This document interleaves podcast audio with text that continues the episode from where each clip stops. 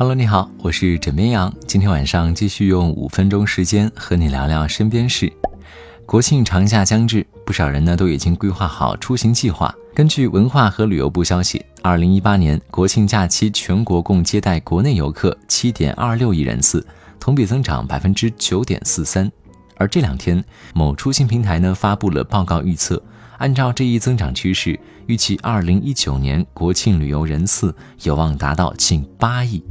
根据规定，国庆七天假期全国收费高速免费通行，通行时间为十月一号的零点至十月七号的二十四点。交通运输部科学研究院联合行业机构发布的预测报告指出，预计全国高速将会于二零一九年的十月一号零点出现去程拥堵小高峰。预计十月一号上午十点出现去程拥堵最高峰。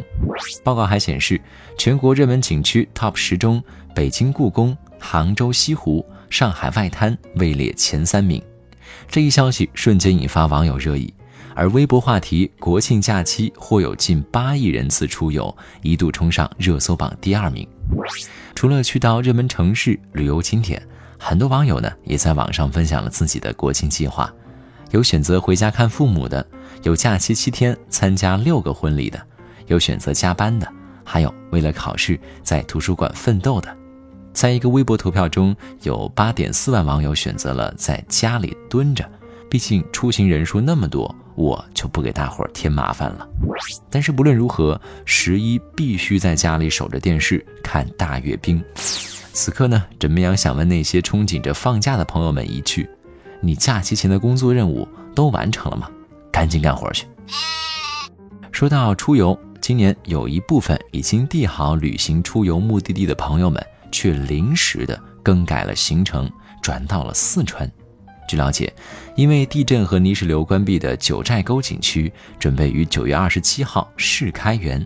在地震中受损的诺日朗瀑布，经过保育工作呢，已于去年的六月六号恢复了原来的景观。地震之后形成的新景观双龙海瀑布，水量充沛，蔚为壮观。目前景区拟开放三条游览线路。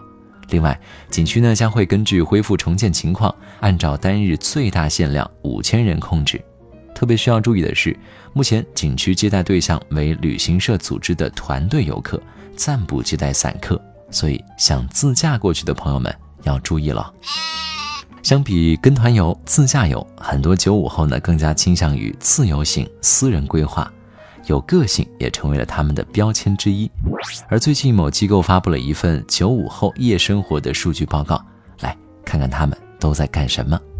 根据数据显示，百分之三十的九五后熬夜到一点，而九五后的夜生活呢也是丰富多彩，吃夜宵、看剧、看夜场电影，让人不禁感叹一句。年轻果然就是资本呐！